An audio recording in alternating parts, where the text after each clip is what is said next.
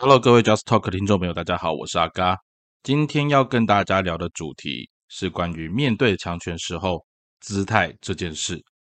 啊，其实，在现在的社会当中，弱肉强食是一个呃大家都无法避免的现实。那在这样的条件底下，我们怎么样跟人家沟通，甚至是从强权手上取得自己的地位，或者是掌握自己谈判上面的优势？这一集阿嘎就来跟你讨论一下这个主题。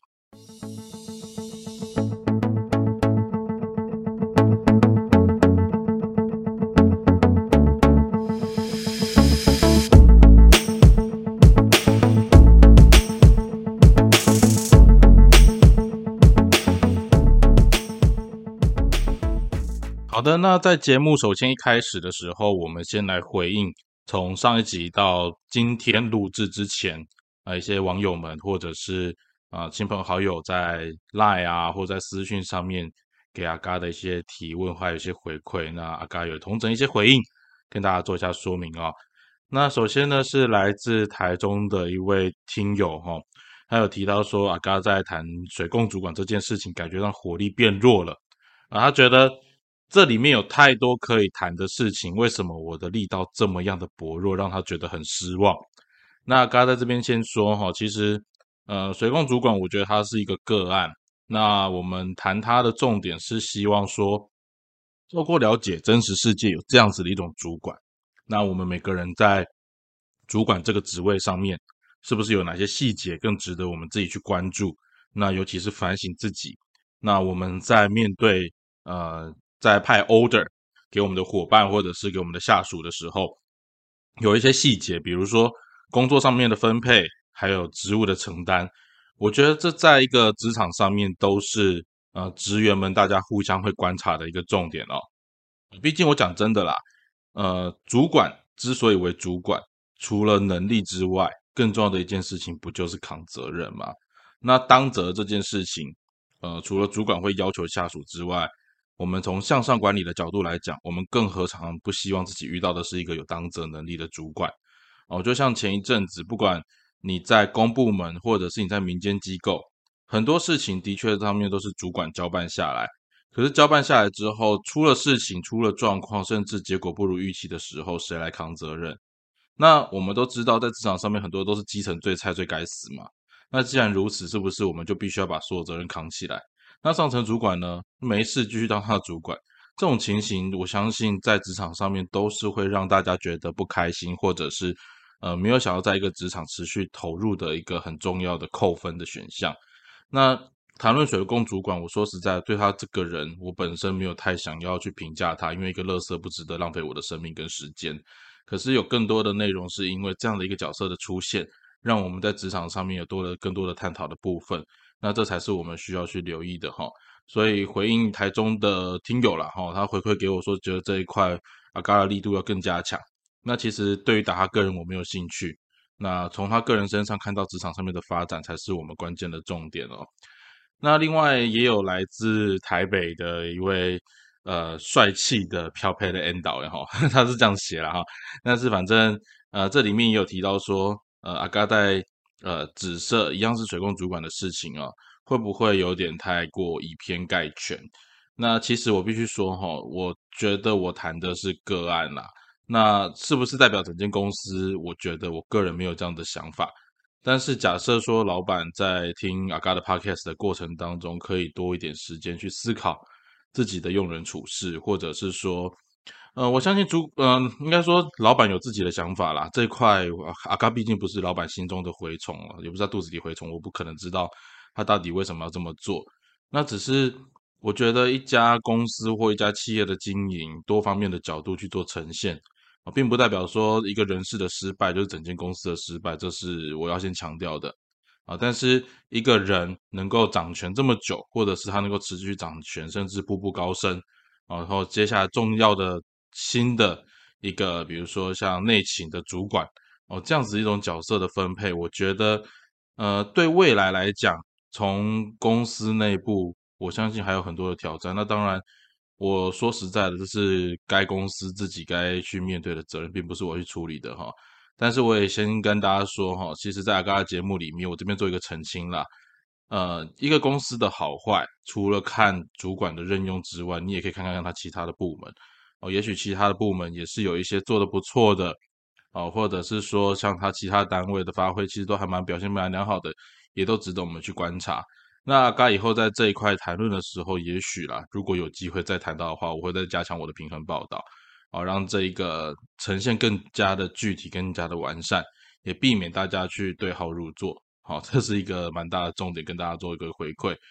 那此外呢，也有人跟呃，这是来自宜兰的一位呃漂，应该说呃，他给我的照片还蛮好看的，然 后就是一位宜兰的一位小姐啊，那她有回馈到说。在阿嘎的节目里面，对于啊“人不要脸，天下无敌”这件事情，他深有同感哦。可能是因为他的最近家里面所遇到的一些事情，就会发现说啊，是不是每个人只要厚着脸皮去处理都没有关系啊？那其实我觉得这个在台湾的风气里面，真的常常会看到，就是敢的人盖人的大声啦，吼啊不爱不爱面皮吼，你个皮都不要紧。哦，简单来讲，这句话的意思就是说，呃，只要继续干下去都没有关系，然后无所谓。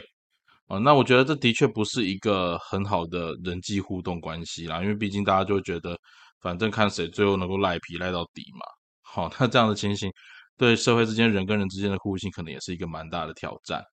哦，那以上大概是几位网友的回应了，那还有一些私讯的部分。还有一些在信件当中回函的部分，该已经回函回去了。那请大家欢迎持续再给我们的节目有更多的讨论和内容的回馈哈。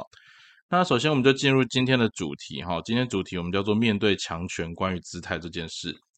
其实不管在职场啊，或者是说像阿嘎最近在募资，我们会遇到一些呃业界的前辈。那当然，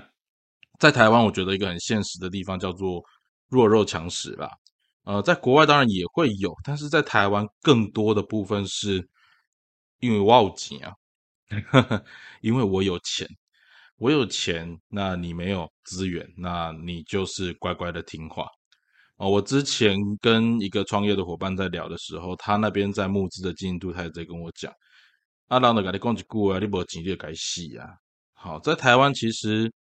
我觉得这是一个对创业上面真的是蛮挑战的一个环境啊！阿嘎先拿自己创业最近的一些历程来跟大家做分享啊。那其实最近的创业，阿嘎经历了好几场的募资说明。那在募资说明的过程当中，我很明显感觉到，当然每一个投资者自己都有自己想要看的重点。那这一块当然在简报的过程当中，我们会尽量去凸显这一块跟他们的计划上面的优势。还有跟计划上面的契合，可是阿刚有一个很深刻的感触哈，就是合作到后来，我常常也会跟我伙伴说，我其实没有那么大的意愿想要再跟谁谁谁合作，没有在意那么大意愿跟谁谁谁合作。这里面很关键的一件事情是，台湾的投资者真的，我不知道是不是因为我遇到的啦，我遇到的世界真的比较小。我先讲，我这是应该是局部的部分哈，我遇到的世界比较小，但是至少我目前看到的名单。大概跑了四五十场，大概百分之九十五啊，都有一种感觉叫做财大气粗。哦，财大气粗就是，呃，我有钱，然后你今天是来跟我求的，那要不要给你，当然是看我的脸色。这过程当中，我觉得这件事情是没必要的，没必要的。怎么说呢？呃，我在。简报的过程里面，还有回应一些问题的过程当中，我的 partner 他们其实会很紧张，诶，说阿嘎，你这样子讲话的姿态会不会有点太高了？我说实在的哈，其实我不认为说我的商模是百分之百没有问题，但是针对商模去讨论，针对商模去修正，甚至提出质疑，甚至对我个人的经历去质疑，这些事情都是我觉得在募资过程当中很合理。而且也必须被经过的一件事，可是，在质疑完的过程或者质疑的过程里面，我发现这里面没有任何建设性的回馈，甚至是透过质疑的方式，只是想要压低投资的成本，然后取得更高的股份。这一些操作的手法，我说实在的哈，呃，对投资者来讲，当然都希望这么做，好，用最少的成本取得最高的股权。假设你真的看好这个项目的话，但是。操作的手法真的太粗糙了啦！哦，甚至我也遇过，就是在募资的过程里面，他们要的目标其实不是我们的项目，而是我们团队的人员。这种情形我都看得到。那我不晓得是不是说把台湾的台湾的老板会把这些创业者都当成笨蛋？那其实在提问的过程里面，那些深度还有那一些内容，我常常会觉得我们没有必要低声下气。我们没有必要低声下气，在商场上面啊，我觉得，呃，尊重跟礼让、谦虚是该有的良好美德，但是不要过度谦虚哦，不要为了拿到对方的钱，所以就把自己对专业上面的理解，或者是对自我团队价值的肯定给磨灭掉。这件事情是我觉得我非常不能够认同的。我相信也有人会告诉我们在创业的过程当中要懂得学习谦卑啊，哦，多听听别人的意见。这件事情我当然，而且甚至我觉得它是必须要多听听别人的意见，多听听前辈的意见，让我们对这个市场更加熟悉是必要的。可是我没有必要一开始就做死啦。啊，可能阿嘎的个性在这部分真的是比较刚毅一点，因为我会觉得人跟人之间在谈，这是一个互信。你可以跟我合作，那我们就合作。你对我的计划有迟疑，没关系，我们可以后面再来看有没有其他合作的机会。但我没有必要一开始就摆低姿态，因为说实在的，当我看到对方的几个 demo 之后，我我不得不承认，对对方的确是有一些底子。这些 老板啊，或者是说这些呃投资者，他们之所以能够成为投资者，一定有他们的两把刷子嘛。一定有他们在行业当中的厉害的经历啊，没有错，大家都曾经是走过这个阶段的。那你们是成功的前辈，我们做晚辈的，自然而然就该去呃 follow，或者是多听听也好。但是我觉得在创业的过程里面，有很重要的一件事情叫做尊重啊。那有人会说啊，你还没成功之前，你怎么希望得到人家太多的尊重呢？啊，那或者是在募资阶段，你就是要学习低声下气啊，要能屈能伸啊。能屈能伸这件事情，我觉得没有关系。可是各位想想看，假如说你去找的募资的伙伴是从一开始就看不起你，或一开始就贬低你的创业伙伴，你觉得日后你们的合作关系会是什么样子？你拿到钱之后呢？你拿到了资源之后呢？这个过程你要花多少额外的代价去弥平这一块之间的差异？哦，所以这一块也是我在面对投资者或者是面对不同创业家的过程里面，我的确啊，在资金或者是在股权结构上面，我会有我的坚持。那是因为我看到我的价值。可是我必须说，这件事情也必须要付出我的代价，因为我可能会绕了一圈，就发现我还是没有额外新的投资者进来。但在这过程里面，我还是要持续 move on 我的生活，move on 我的 project。甚至持续推进我的研发进度。那这些过程当中，我觉得，因为毕竟阿嘎是个基督徒啦，我觉得在这个过程里面就是一个信心上面的考验。我们不觉得我们做的事情是，呃，能够创造立刻立即性的暴富状态啊，不是立刻就能够捞出很多的钱。那甚至有一些创业者，啊应该说有一些。VC 啊，或者一些投资者拿我们的项目跟大陆一些圈钱的项目做对比，这件事情是让我觉得，其实他们也没有想要花心思去了解你的商模，那也没有想要花心思去了解或类推我们实际上在做的事情。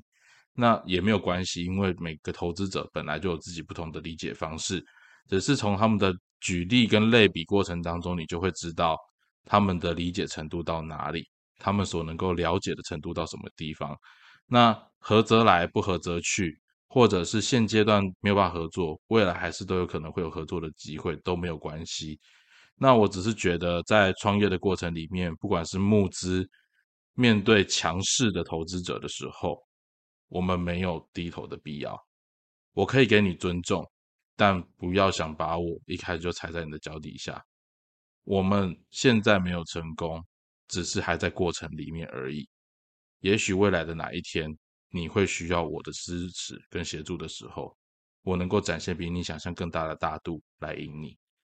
啊，这些话阿嘎写在我的创业的历程当中，也跟所有线上的听众朋友们做分享。我也希望期待我能够真的能够把我的项目做出来的那一天，来面对这些投资者的时候，让他们会知道，当初如果早一点投资，未来他们的获利会比现在，会比那个时候来的更加丰厚。那眼光跟眼界这件事情，我们看得到。我们不能够奢望别人也看得到。我们对自己信心，我们对自己的项目有价值上面的评价，这是创业者在过程当中需要去坚持的。当然了，我们从来不拒绝所有好的建议，所有好的想法，只是在这一切公平对等。我虽然是年轻，我虽然是后辈，但圣经上面有说过一句话：不要叫人小看我们年轻，因为总要在信心、爱心和诚实上。做世人的榜样，神给我们的哦，这是阿嘎自己的信信仰的宣告了哈。神给我们的永远不是因为我们是谁，而是因为我们有来自主天的身份，这是一个基督徒的骄傲了。那我也希望，呃，这样子的一种信心上面的宣告，还有一种分享，也让目前正在创业的伙伴有一个交流的机会。我相信每个人对自己的想法、对自己 idea 都有一个一定程度的信心，我们才会来做这么样的一件事情。但是不要让这个过程当中的挫折去打倒我们对项目的坚持，或者是对我们当初初衷希望做这件事情美好的期待。那以上就是今天的分享，欢迎你有任何意见或想法跟大家做分享。那你喜欢我们的节目，也欢迎你分享给身旁的亲朋好友。那我们今天就聊到这边，下次再见喽，拜拜。